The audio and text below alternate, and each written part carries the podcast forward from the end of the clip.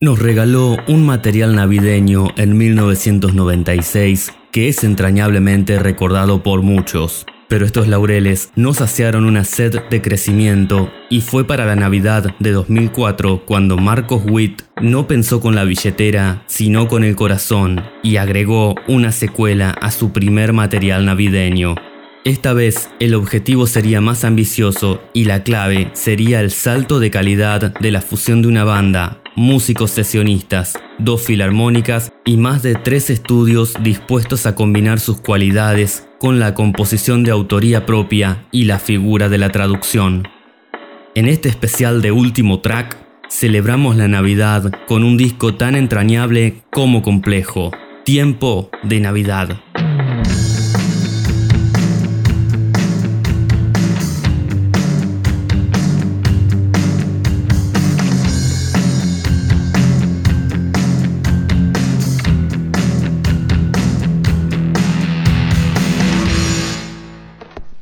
Sean todos bienvenidos a Último Track, a este especial navideño, que bueno, realmente es un capítulo más. Mi nombre es Facundo y vamos a comenzar rápidamente porque tenemos mucho para analizar. Yo primero tengo que decirles que Último Track siempre tuvo un cronograma un poco turbulento, por cuestiones técnicas, pero siempre tuvimos en planes tener un especial navideño. La idea era que fuera un poco descontracturado, pero elegimos un material que no entra, no cuadra con esa categoría. Es muy complejo. Así que teníamos la opción de hacerlo o no hacerlo y bueno, acá estamos, lo estamos haciendo. Antes de comenzar te voy a recordar que tenemos Instagram que es arroba ultimotrack.podcast. Jessie está sentada en la cabina de comandos, siempre subiendo noticias, reseñas, comentarios, etc. Y te recuerdo que nos podés escuchar en Spotify, en iBox y en Google Podcast. Sin perder más tiempo, vamos con nuestra primera sección, que es el prólogo, los dichos de propia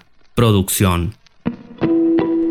Comenzamos con el dicho de propia producción en víspera navideña con un buen mate y por supuesto el dicho tiene que ir y estar un poco relacionado a la época del año que estamos viviendo y dice así, si vas a un cumpleaños no te olvides de saludar al agasajado. Creo que no hace falta que te diga por dónde viene, claramente te vas a dar cuenta. Bueno, la Navidad es un tiempo especial. Yo creo que a todos nos pasa que con el correr de los años, a medida que nos vamos haciendo más grandes y más adultos, su significado va mutando y nos vamos dando cuenta que cada vez menos gente percibe su expresión más pura. Te digo algo, por ejemplo, al pasar, mucha gente la tiene como la comida familiar de fin de año. Para las empresas es la oportunidad, junto con Año Nuevo, de hacer una diferencia económica que en otro mes no la pueden hacer. Para los pequeños, cholulos. Es el momento de enseñarle a los chicos que tienen que esperar un regalo. Ahora te digo, lo peor de todo es que si los chicos no reciben un regalo o reciben uno más pequeño o más barato que el año anterior, la Navidad pierde su gracia. Realmente a mí me parece que es muy triste que pocos se detengan a percibir por 15 minutos aunque sea el verdadero significado que tiene la Navidad, el que se le enseña a los pequeños, que es el nacimiento del niño Jesús. Nos pasa que todos los años, y a medida que corre el tiempo, empezamos a reaccionar al natalicio de Jesús como reaccionamos cuando alguno de nuestros amigos o conocidos cumplen años. Muchas veces vamos por compromiso y empezamos a ver el lado positivo y bueno, es una comida, nos juntamos todos, va a haber bebida gratis. Otros van porque en realidad es una fiesta más de amigos y con la diferencia de que pone la billetera y saca la plata uno solo, que es el que pone la casa. Otros hermanitos van porque saben que van a estar las hermanitas solteras, o las hermanitas solteras van porque está el hermanito que es un pichón de predicador y es el que más fuerte grita. Y el que usa las camisas más ajustadas. En fin, es el compromiso del saludo y luego otros menesteres y asuntos de interés. Algo que me pasó con el correr del tiempo es ver la cara oscura de cómo festejamos nosotros la Navidad. Digo generalizando, pero bueno, se entiende. Y a medida que perdía la inocencia de niño, empecé a ver con otros ojos algunas cosas. Por ejemplo, lo que veía lindo, los negocios decorados, los árboles de Navidad, las luces, me di cuenta que todo era una estrategia de ventas, porque todo entra por los ojos. Empecé a preguntar por qué Año Nuevo y Navidad se festejan tan parecidas, si realmente son cosas muy diferentes. El colgorio de la calle, los fuegos artificiales tan lindos que se ven en el cielo. Empecé a darme cuenta cómo representaban niños con las manos quemadas en los hospitales, perros perdidos sufriendo porque les dañan los oídos, gente ebria manejando vehículos cuando a gatas pueden manejar sus piernas. También de chiquito quería regalo, era bastante caprichoso, me enojaba si no lo tenía. De grande me di cuenta que no se enseña que el regalo es por amor, es un gesto, y que si un día solo hay pan y leche se tiene que festejar de igual forma. Bueno, Nobleza Obliga tenemos una moraleja como siempre y no es muy agradable y muy feliz, pero es menester decirla. La Navidad es el único momento donde se juntan todas las diferentes corrientes de pensamiento, acá sin hacer ninguna distinción, evangélicos, católicos, cristianos, open mind, ateos, agnósticos, no creyentes, etc. Toda la fruta junta y todos juntos para festejar una fiesta y dejar de lado al que debería ser el centro, y con esto me incluyo, ¿eh? todos caemos en la misma bolsa. A veces ponemos en primer lugar el regalo del nene, la comida, la ropa, hasta si hay sidra buena o si la que tiene poco gas o la que es de botella de plástico. Yo no es que te pida nada raro, solo que entre todo ese cúmulo de actividades saludes a Jesús, le dé las gracias, te acuerdes, la fiesta es por Él. Bueno, recientemente Argentina y el mundo ha perdido a Maradona, el tal vez, hablando de fútbol, el mejor jugador de la historia, y esto causó un clamor impresionante no solo en nuestro país, sino en varios países del mundo, por un amor basado en un gol hecho con la mano y un golazo, que hay que decirlo, que dejó a varios ingleses en el pasto y nos dio una copa, la copa de 1986, y esto alcanzó para que varias personas inmortalicen al Diego, para que lo lloren como un familiar propio, para que lo traten como una deidad, Jesús vino al mundo para darnos otra oportunidad a morir por nuestra naturaleza terca, tosuda y caprichosa. Aceptó una humillación ajena, murió para salvarnos el pellejo. Pero para gran parte de nosotros esto no alcanza, no es lo suficientemente cool para tomar 15 minutos de la cena del día 24 y decir, vamos a darle las gracias al cumpleañero. Y yo te digo, en general y particularmente por la Navidad, si vas a festejar un cumpleaños y realmente tenés en estima al agasajado, recordalo, saludalo, no lo ignores, no te vayas en la comida, en la ropa, en los detalles. Este es un consejo de último track. Si no sos inocente y sabes cómo es el secreto de la milanesa con la Navidad, ten en cuenta que se conmemora el nacimiento de Jesús, el Hijo de Dios hecho hombre que nació para tener que morir por vos, por mí, por todos. Creo que dar gracias no cuesta nada, es gratis y no tiene requerimientos excluyentes. Si no te acordás, de alguna forma lo estás ninguneando. Con esta corta reflexión vamos a finalizar el prólogo y vamos a dar paso al capítulo número uno, que son los datos técnicos. Comenzamos con los datos técnicos de tiempo de Navidad de Marcos Witt. El año de lanzamiento es el 2004, tiene 16 años hasta el momento. Cantidad de canciones, son 11 tracks y un bonus track, que es una versión en inglés de una de las canciones que están incluidas en la placa.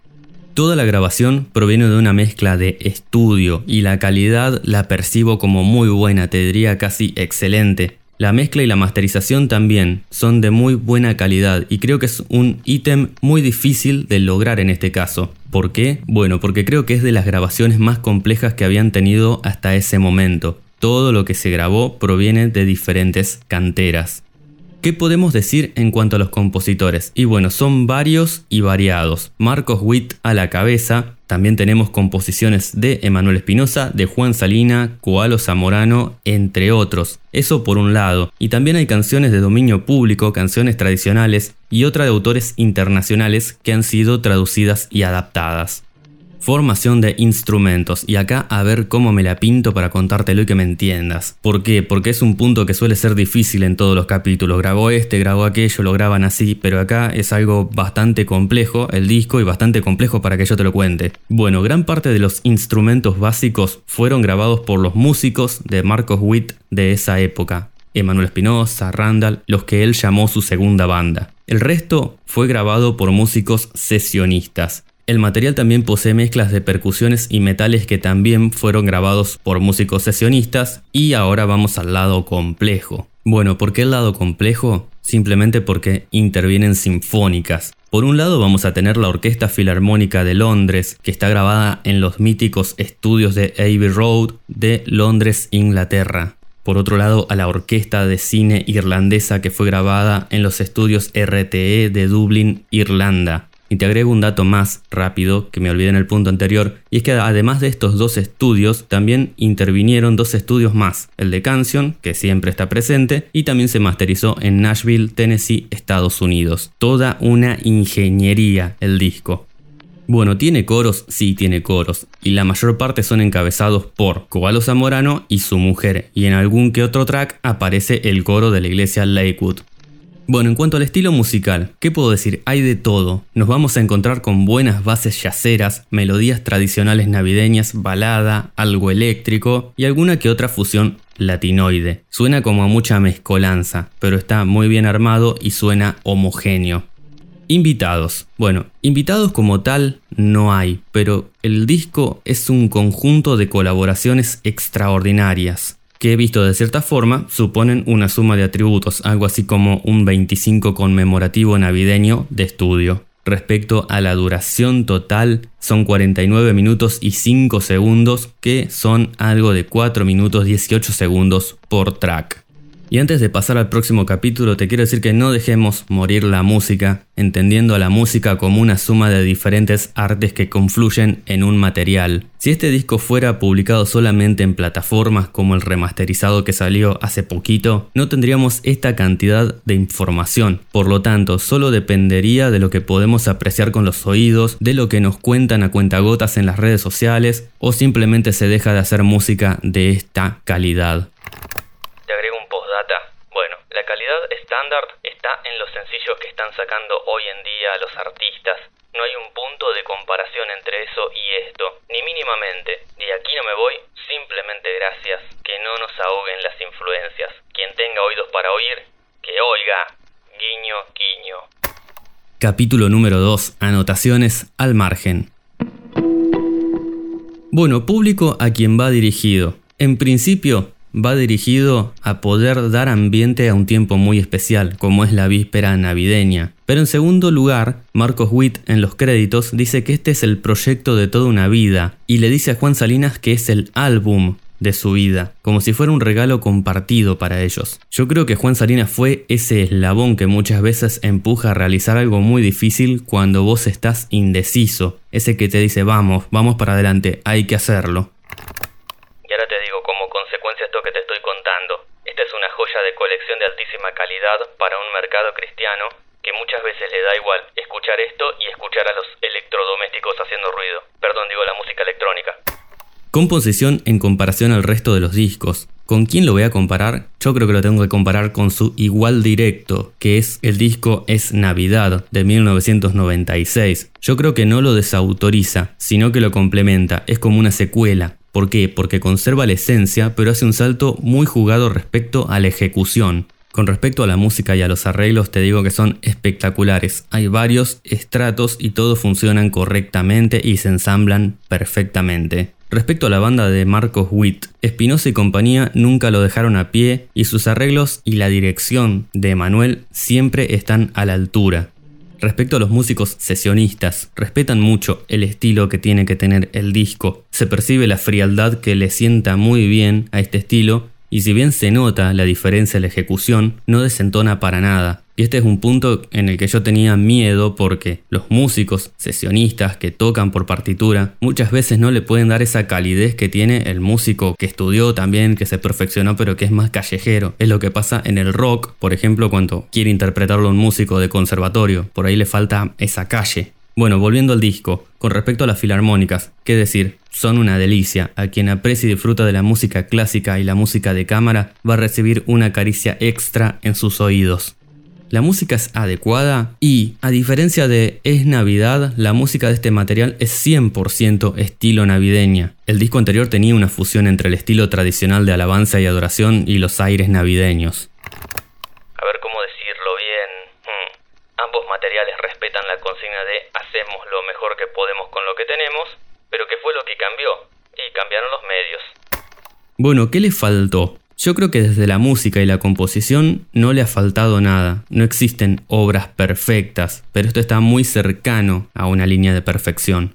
Respecto a la estructura del material, no tiene una estructura definida, como lo puede tener un disco de alabanza y adoración en vivo o un álbum de rock. Si me hace recordar, por ejemplo, cuando vas a un restaurante de clase y te hacen una degustación de lo mejor que tienen para que probes y puedas apreciar las variedades. La disposición que tiene el track list matiza entre diferentes estilos musicales y compositivos, no dejando que la balanza se incline hacia la nostalgia ni tampoco hacia la felicidad pura. Está muy logrado. Influencias. Bueno, claramente la gran diferencia que tiene este disco con el anterior es que tiene una categoría profesional e internacional. Cualquiera de sus canciones pueden ser utilizadas en cualquier radio, programa de televisión, película, es decir, no tiene una bandera cristiana. Marcos Witt en modo rescate rock, sacando un disco para todo el público, totalmente aprobado para último track. ¿Cómo lo digo? A ver, si Luis M o L. Miguel sacó un disco de Navidad, creo que Marcos Witt es más que palabra autorizada para hacerlo, y para hacerlo con este estilo y calidad. Creo que Luis M. ni sabía que estaba cantando, pensaba que Noche de Paz hablaba de la noche que no tenía un concierto. Respecto a los recursos utilizados, sin que nadie se ofenda, los recursos se basan en la suma de talento artístico en composición, traducción y arreglos musicales. Y por supuesto, mucha billetera. Lo digo bien, estos gestos no los tiene cualquiera y estado del artista al momento de la grabación. Solo me voy a remitir a decir algo. Marcos Toro Salvaje Witt era quien mandaba en el rodeo.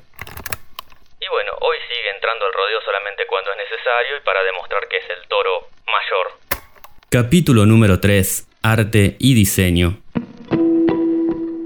Bueno, vamos a ver qué nos deja el arte de tiempo de Navidad. ¿Será solamente una portada o será un arte bien dispuesto? Vamos a averiguarlo. Hace mucho que no decía esto y vamos a ver cómo sale.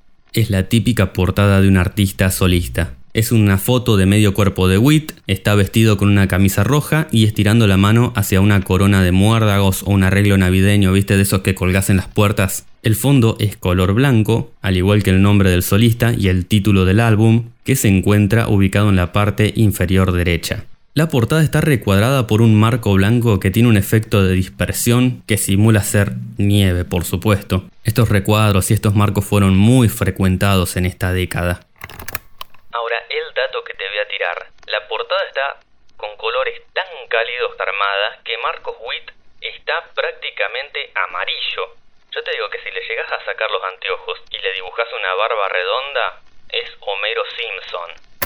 Vamos con la descripción. El book se abre en forma de folleto. En las dos hojas interiores se encuentra dispuesto un fondo celeste que simula ser un cielo difumado con un pino lleno de nieve artificial como hacen en Estados Unidos, que está en primer plano y ubicado en la segunda mitad de la hoja derecha. Bordeando el pino se encuentran los créditos del disco, que están dispuestos en una fuente color blanca, legible pero muy pequeña. Por el lado de la hoja izquierda, sobre la mitad superior izquierda, valga la redundancia, se encuentran los agradecimientos conservando el mismo estilo en la fuente. Por el reverso, en las cuatro caras internas, tienen dispuestas todas las letras y cada una está acompañada de la configuración de cómo se interpretó el track, es decir, formación de músicos, filarmónica, estudios, coros, etc. Las letras están en una fuente de tamaño correcto e intercalan los colores negro y rojo entre una canción y otra. El fondo es blanco, con una marca de agua en la que se llega a apreciar elementos navideños como por ejemplo una pelota y un árbol cara posterior a la carátula. Es toda en color rojo con alguna textura de diseño que se aprecia al observar con detención. En el centro tiene un recuadro con una imagen en negativo parece ser, con los colores invertidos, que no sé bien lo que es, pero parece ser la mitad superior de la cabeza de Marcos Witt, así de raro como lo escuchás. Digo, será un pesebre, pero no, no era un pesebre. Al estar con los colores invertidos, se ve en color negro con un corazón blanco en el medio de la frente,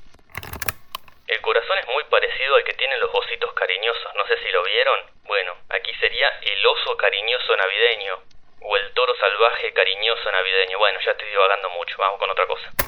En la caja, bueno, se encuentra el disco físico con pintura color roja, un rojo carmesí, tirando a bordó muy navideño, y sobre el lado derecho, bien grande, se puede apreciar la sombra de la figura del medio cuerpo de Marcos Witt.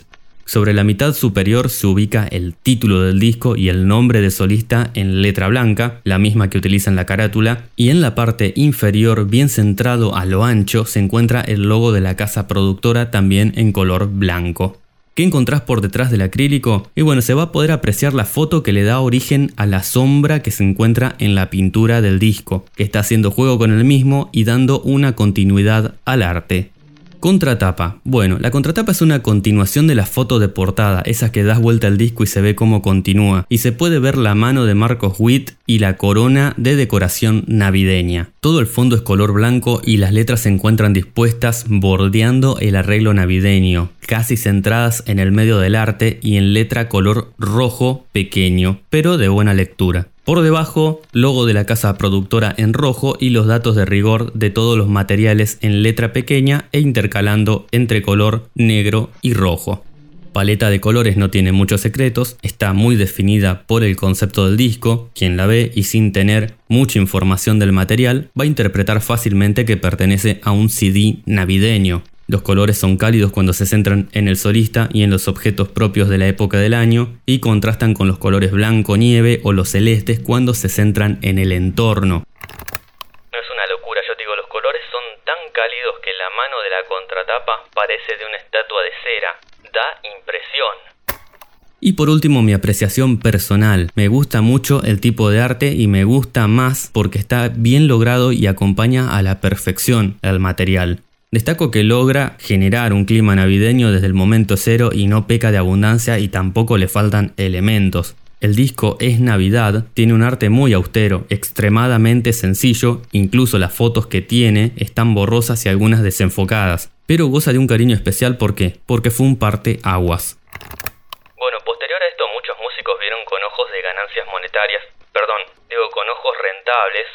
No, pero ¿qué estoy diciendo? Estoy recruzado vieron con buenos ojos este tipo de materiales y sacaron cantidad de discos que ensuciaron un poco el estilo. Esto hace que a mi pobre Jesse no le guste ni medio la música que pasan en esta fecha. ¿Qué le voy a hacer?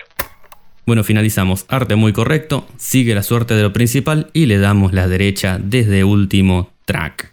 Bueno, de esta manera vamos a pasar al capítulo número 4 que se titula ¿Hay algo personal? Bueno, vamos a ver cómo nos hemos relacionado con este CD. ¿Cómo lo conocí? Bueno, yo lo escuché dentro del año de lanzamiento y fue una locura, porque los CDs siempre fueron caros y Marcos Witt no te daba tiempo a que te puedas hacer del último. Sacaba más de un material por año. Estoy pensando mientras grabo, viniendo en los capítulos, y noto que lo apodamos a Marcos Witt como toro salvaje y a Montero como corderito recién nacido me estaría faltando un apodo para el tercer Vengador, así que si tenés alguna idea, la mandas al Instagram. Y bueno, este disco me lo trajo un amigo de un congreso. Yo le había dado el dinero y le había encargado Amazing God, del mismo autor, pero no estaba disponible. Y me preguntó, ¿está tiempo de Navidad? ¿Lo querés? La respuesta fue un segundo mensaje de texto con un rotundo sí, tráemelo. Todo esto pasó en el tiempo donde solo existían mensajes de texto y 10 pesos eran 10 mensajes. Así que al costo de 20 pesos del material le adicioné 2 pesos más en mensajes. Fue toda una inversión. Bueno, la primera impresión fue por medio de la página de Marcos Witt, porque era el tiempo en que íbamos al ciber para entrar a las páginas y ver las noticias. Y recuerdo que en ese momento la web del toro salvaje mostraba los años y cuando te parabas arriba con el mouse te mostraba los discos que había sacado en ese año. En esta oportunidad, en el 2004, además de recordando otra vez, ya figuraba este nuevo material y habían dos tracks de muestra para que puedas escuchar. Y uno era mi deseo de Navidad. Esos 20 o 30 segundos que eran de muestra fueron suficientes para que me volara la cabeza. No tenía idea de cómo venía la mano, pero estaba escuchando algo que era impresionante, era diferente y se percibía de otro nivel. Casi que no entendía qué era lo que estaba pasando. No entendía por qué ese retazo de canción me estaba volando la cabeza. La segunda impresión, bueno, fue tranquilo en casa con mate, me acuerdo que tenía un equipo de música que le decía cochino, así le decía a mi vieja porque tenía forma de chanchito, y cuando escuché el material me enamoré al instante. Con el libro en la mano pude entender qué era ese material y por qué sonaba tan diferente. Y con los años, y conociendo más un poco de la historia, y conociendo un poco más del mundo, pude entenderlo aún más. No había adquirido cualquier material y la inversión había valido la pena. Calidad de grabación es muy buena. No digo excelente porque recientemente salió una versión remasterizada de este disco y le mejoraron algunas cosas que cuando este podcast estaba en preproducción las hablamos en la cena con mi esposa y le comentaba de estas cositas. Pero para mí era innecesario que este material recibiera una remasterización. Estaba perfecto como estaba. Yo voy a seguir consumiendo el original. ¿Y por qué te digo esto? Porque es de esas grabaciones que están más allá de los detalles, como lo que te señalé en Alabadle este disco, aún estando grabado en estudio, genera un clima impresionante. Bueno, bueno, te digo algo personalmente. Muchas veces me pasa que escucho versiones remasterizadas y solo noto que le subieron el volumen y le metieron un poco de reverb a la voz. Papá, no me chamulles, eso no va, así no se engorda la discografía. Ah, y otra cosa más, no puede faltar la portada recauchutada. Así no, diría una conductora argentina que tiene más años que Matusalén. Es una grabación mentirosa y este ítem estaba en duda entre tenerlo en cuenta y no. Creo que ni siquiera lo debería tocar en esta oportunidad, pero bueno, lo voy a tocar y voy a desarrollar un poco. Es un estudio que graba a varios músicos y gran variedad de instrumentos. Soportes eléctricos sí los hay, pero son un mínimo porcentaje dentro de la cantidad de música instrumentada. Además no es un disco que se hace para reproducir en vivo, es un disco de estudio. Algo para mencionar de la versión original del disco es que la voz de Marcos Witt no tiene mucho arreglo de corrección de errores o de tonos, es decir, está bastante al natural. Su voz alcanza algunos tonos muy agudos, que son muy especiales, y esto se puede apreciar mucho en los videos crudos que suben en las redes cuando él toca en algún concierto, y que es algo que le corrigen mucho en las grabaciones. Y no es algo que esté mal, pero son cuestiones de estudio. En los vivos, en los vivos crudos, la voz de pecho o los agudos intensos se sienten y son más que comunes en una voz como Marcos Witt que tiene un tono tenor, pero el laboratorio cuando hace las grabaciones las modifica y muchas veces no terminamos de escuchar la voz real de los cantantes, nos quedamos con una idea muy idealizada. Esta grabación tiene una voz muy cercana a la natural de Marcos Witt. Escucha con detenimiento mi deseo de Navidad del disco original y te vas a dar cuenta de lo que te hablo le habrán arreglado tanto la voz porque no les dio el presupuesto? Dentro de los agradecimientos, Marcos Witt le dice a Juan Salinas que se lo gastó todo el presupuesto. Y ya leyendo los créditos me doy cuenta que no le dejó ni un centavo en la cuenta. Todo lo que está grabado tiene una perfección extrema en cuanto a los instrumentos, no hay nada que objetarle, y la voz es bastante fiel a la natural, por lo cual a mí me parece que es un resultado muy logrado y no creo que mienta, pero sí pone una vara muy alta.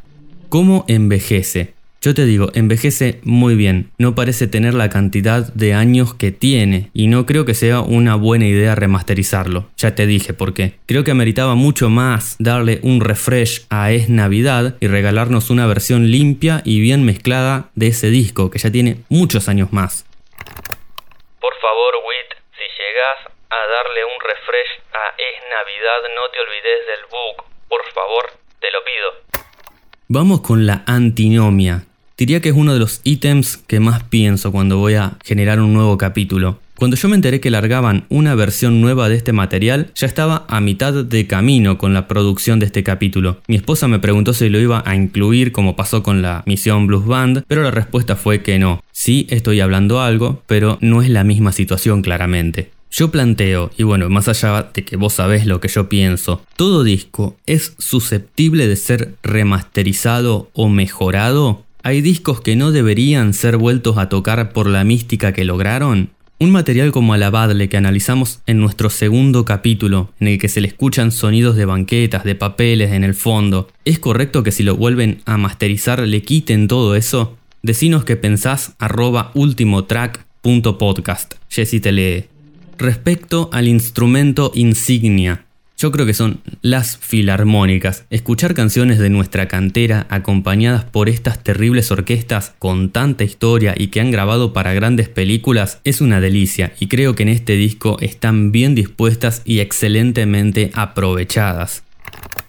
Y bueno, acá voy a decir decir algo para demostrar mi imparcialidad. A mí me tira mucho el rock, es de los géneros que más me gustan, pero muchas veces encontramos bandas que meten dos chelos, dos bombos, dos violines y le ponen sinfónico. Y a mí me da que pensar cuando me compro un jugo de esos de durazno, por ejemplo, de caja, y miro la letra chica y dice jugo de durazno 4%. Y yo digo, ¿y el resto, el 96% qué es?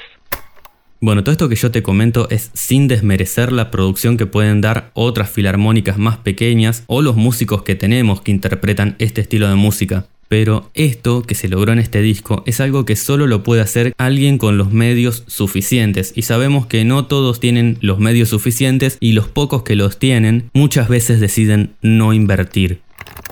Ahora me viene a la mente Te daré lo mejor que analizamos este disco de Jesús Adrián Romero también del año 2004 donde Romero decía música sencilla porque varios están haciendo música irreproducible, muy difícil, bla bla bla bla. Toro Salvaje el mismo año le sacó este disco con cantidad y variedad de músicos e instrumentos. Cuatro estudios, alguno con una vasta, vasta, vasta historia y dos filarmónicas. La de Londres casualmente está incluida dentro de las 10 mejores del mundo. Te daré lo mejor. Mm, yo creo que Marcos Witt de otra manera también le dio lo mejor. Y bueno, ¿cuál es la mejor canción de esta placa? Yo lo pensé mucho, pero creo que esta es la mejor. Tiempo de Navidad. Y no voy a quemar el porqué. Guiño, guiño. De esta manera llegamos a nuestro último capítulo, el capítulo número 5, con las conclusiones finales. Bueno, disco corto para quien ama la víspera navideña, con una duración promedio, pero un poquito más cercana a ser un disco generoso. Dada la integración que tiene, está más que justificado. Disco largo para quien no le gusta o no disfruta de la música de Navidad. Probablemente si estás dentro de ese grupo te van a quedar dos o tres canciones de la placa y el resto se te haga un poco larga o lenta. Bueno, yo no justifico al público que no le gusta esta música, pero ¿cómo han ensuciado este estilo musical algunos personajes que andan dando vueltas por ahí? Ojo, cristianos y no cristianos. Han sacado discos que son realmente inescuchables solo por el hecho de borrar este ítem y decir, ah, yo en mi carrera cumplí con tener un disco de Navidad y mejor me callo porque me pueden callar, diría Rodrigo Silva. ¿Cuándo te recomiendo que lo escuches? ¿Qué te voy a decir? Es un disco ideal para la víspera navideña, ideal para ambientar un buen momento, una tarde de mate, para escucharlo con los auriculares, creo que es delicioso para ambientar la cena navideña y también una buena noche con una copa de vino. Está entre los mejores discos del artista y acabamos de entrar en la misma disyuntiva de siempre, el huevo o la gallina. Para muchos, al ser un disco de Navidad, no le dan el debido valor que tiene, y en base a esto van a preferir cualquier otro material de la carrera de este solista, por ejemplo. Pero en base a todo el trabajo que tiene y lo que implicó su grabación, creo que está sin duda entre los mejores discos del artista, los más logrados de su carrera y a nivel profesional, y muy difícil de superar. Con respecto al repertorio, ¿tiene rellenos? Yo no creo que tenga rellenos. Sí puedo señalar que tiene una nueva versión de Nada Especial, compuesta por Cualo Zamorano, que estaba incluida en Es Navidad, ya estaba grabada. Y existe un bonus track incluido de esta canción que está en inglés. Pero yo no creo que llegue a ser un relleno, y te digo por qué. Este disco salió tanto en castellano como en inglés y la versión en castellano incluye este bonus track, porque yo creo que son pocos los consumidores que van a comprar los dos discos. Yo por ejemplo sí lo hubiera hecho, no lo conseguía que está en inglés. Y creo que es una decisión correcta incluir este bonus track. Ahora, con 16 años en el futuro, con las plataformas y con el diario del lunes, sí, se ve un poco innecesario, no lo tendría que haber tenido. ¿Podría haber sido mejor este disco? Yo no lo creo, creo que está muy bien logrado hasta ese momento, pero siempre se puede mejorar, por supuesto.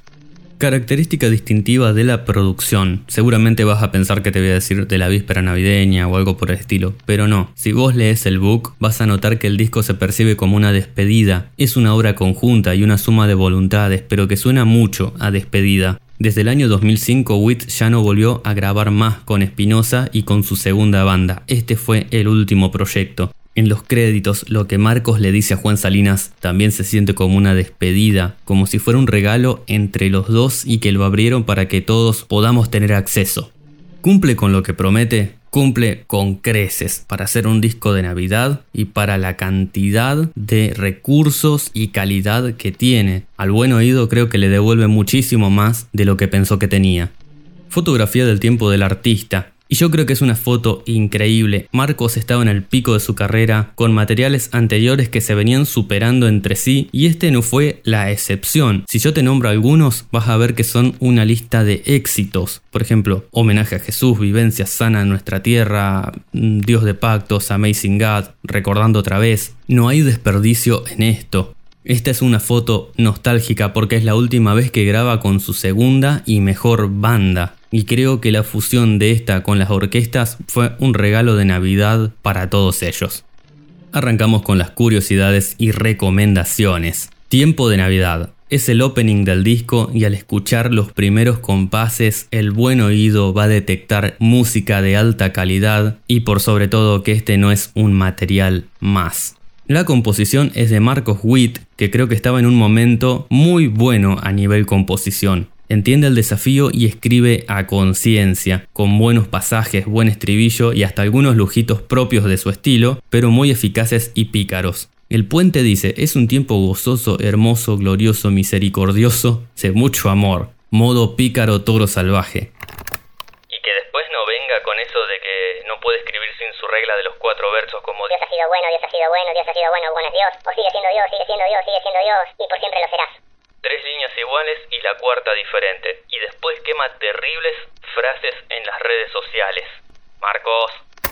Los músicos son de sesión, claramente no es su banda la que toca y está acompañado por la Orquesta Filarmónica de Londres. Mi deseo de Navidad. Es el tercer track y es el primero que escuché y el que te conté que me había llamado mucho la atención. La letra no es de Marcos Witt, sino que él la tradujo, y si vos volvés en los versos de esta canción, te das cuenta lo que yo te decía en el capítulo de Yassi Velázquez, que no cualquiera puede traducir. Las canciones de Yassi parece que están escritas en castellano, es muy poco el desfasaje que tiene. Y aquí se nota que es una letra en inglés que está adaptada, pero ojo, no desentona. Y más allá de algunos versos medios raros, está muy bien, se entiende y encuadra en la melodía sin perder el sentido. Los músicos también son de sesión y en este caso los arreglos los pone la Orquesta de Cine Irlandesa, otra combinación más diferente y ganadora. Hoy es Navidad, esta es la canción latinoide que no podía faltar en la placa, letra y música por Emanuel Espinosa y Juan Salinas. Los instrumentos por supuesto que los grabó la banda de Marcos y acompaña la Orquesta de Cine Irlandesa. Y esta es una combinación muy interesante para analizar. Música muy de la cantera, un aire muy grande latino, con arreglos de una filarmónica. Muy bueno. Emanuel Espinosa, mirá qué regalo de Navidad que te hizo Marcos. Algunos hermanitos mal pensados seguramente que lo interpretaron para el lado del churrete. Tuviste el honor que una letra tuya sea interpretada por una orquesta como la de Irlanda. Terrible. Algunos seguramente va a decir, por eso lo dejó Marcos Witt, porque lo ninguneaba con extravagancia y con músicos de sesión. Seguimos con el próximo track y el último que te voy a recomendar que es Osana al Señor. Es la última recomendación y creo que es la combinación que más me gustó a nivel musical. Letra de Mike Herron. Está tocada por la banda de Marcos Witt, Espinosa Randall y compañía, pero la curiosidad y quien conoce a este artista seguramente que se dio cuenta que Marcos Witt es quien está al piano. Qué datazo te tiré, ¿eh? Quien acompaña los arreglos sinfónicos es la Orquesta Filarmónica de Londres. Esta combinación es una locura, es lo mejor de lo mejor, impresionante y muy difícil de volver a lograrla.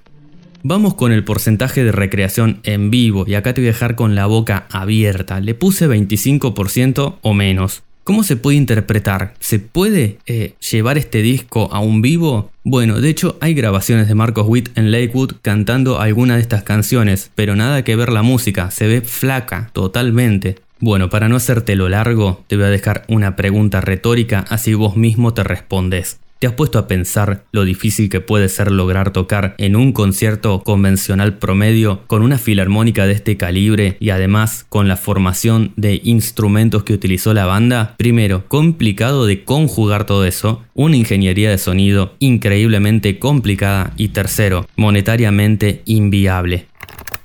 Como dijo Carlitos Tevez,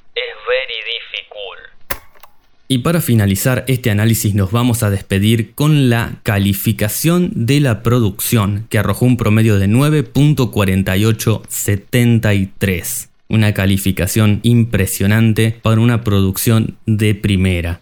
Y bueno, yo voy a dar un paso al costado, creo que esta es la vez que más me va a doler la crítica porque puedo llegar a intuir por dónde viene la cosa con Jessie. Así que bueno, le voy a dejar el lugar a ella, voy a aceptar la crítica que reciba, pero la subjetividad no se mancha. Con ustedes, Jessie.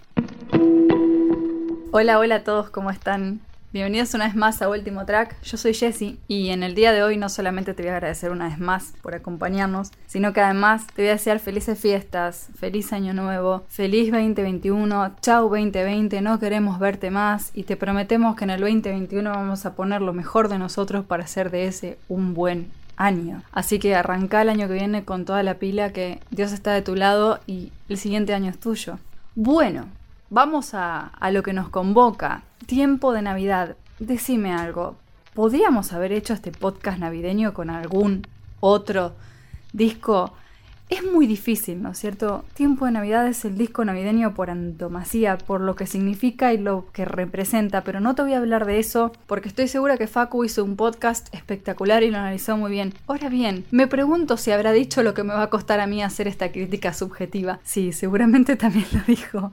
Te voy a contar algo acá en confianza. No me gusta la música de Navidad. Es muy difícil para mí sentarme y ponerme a escuchar música de Navidad. Tiene que ver con la cultura de mi país. En Argentina no somos pro música navideña. En Argentina estamos todos metidos a la pileta y prácticamente en la, mesa de Navidad las personas de postre van y se tiran a la pileta. Más o menos así sería la visión para dibujártela. Si sos de Centroamérica para arriba, seguramente que estás con frío y con nieve y todos vestidos de rojo, como muestran en las películas. No es así acá en mi país. Entonces tiene que ver un poco con la cultura. Sí tenemos y cada vez más se está generando una tendencia a, a orientar la armonización, la decoración y los ambientes para generar un clima, pero es muy difícil que las personas acompañen con música eso de fondo. Entonces, hoy sí y más que nunca mi crítica es muy subjetiva y más subjetiva que nunca. Ahora, pensé mucho en cómo dar mi crítica y voy a tomar un apartado que Facu siempre analiza en sus discos. Él dice, vamos a hablar de cómo envejece el disco. Y la única crítica que tengo para hacer para tiempo de Navidad, porque armónicamente el disco es una belleza, es que siento que con el tiempo no va envejeciendo acorde a las costumbres actuales que se está pretendiendo en climas festivos en mi país. Mi opinión subjetiva de hoy específicamente de lo que yo vivo en el día a día, porque para mí la idealización de la Navidad es lo que me muestran las películas, y si bien entiendo que en otras partes del mundo se vive así, no es lo que mis ojos perciben acá. Entonces siento que musicalmente es un disco exquisito y me encantaría que salgan pistas de este disco, porque sería un disco que iría a comprar para que me acompañe de fondo en la mesa de Navidad cuando estoy festejando con mi familia. Y acá te digo cómo envejece el disco para mí. Este es un disco que yo puedo escuchar cuando tenga ganas de escuchar música de Navidad. Porque no lo considero apropiado para acompañar de fondo, por ejemplo, una música de Navidad. Y Facundo seguramente le agarra un ataque cuando me escuche decir esto. Pero vos imaginate estar con tu, con, no sé, con eucaliptos y velas y luces alumbrando tu, mesa, todos riendo y, y, brindando y charlando y contando anécdotas del año en la familia y de pronto Marcos Witt gritando. Es un disco en el cual hay muchísimo arreglo vocal y en ese sentido considero que no envejece propiamente quizá con mi visión armónica de una Navidad hoy en día. No voy a hablar de nada más porque el disco es una exquisitez. Simplemente te cuento que es un disco para tener en cuenta y creo que es el mejor disco de la música cristiana en Navidad.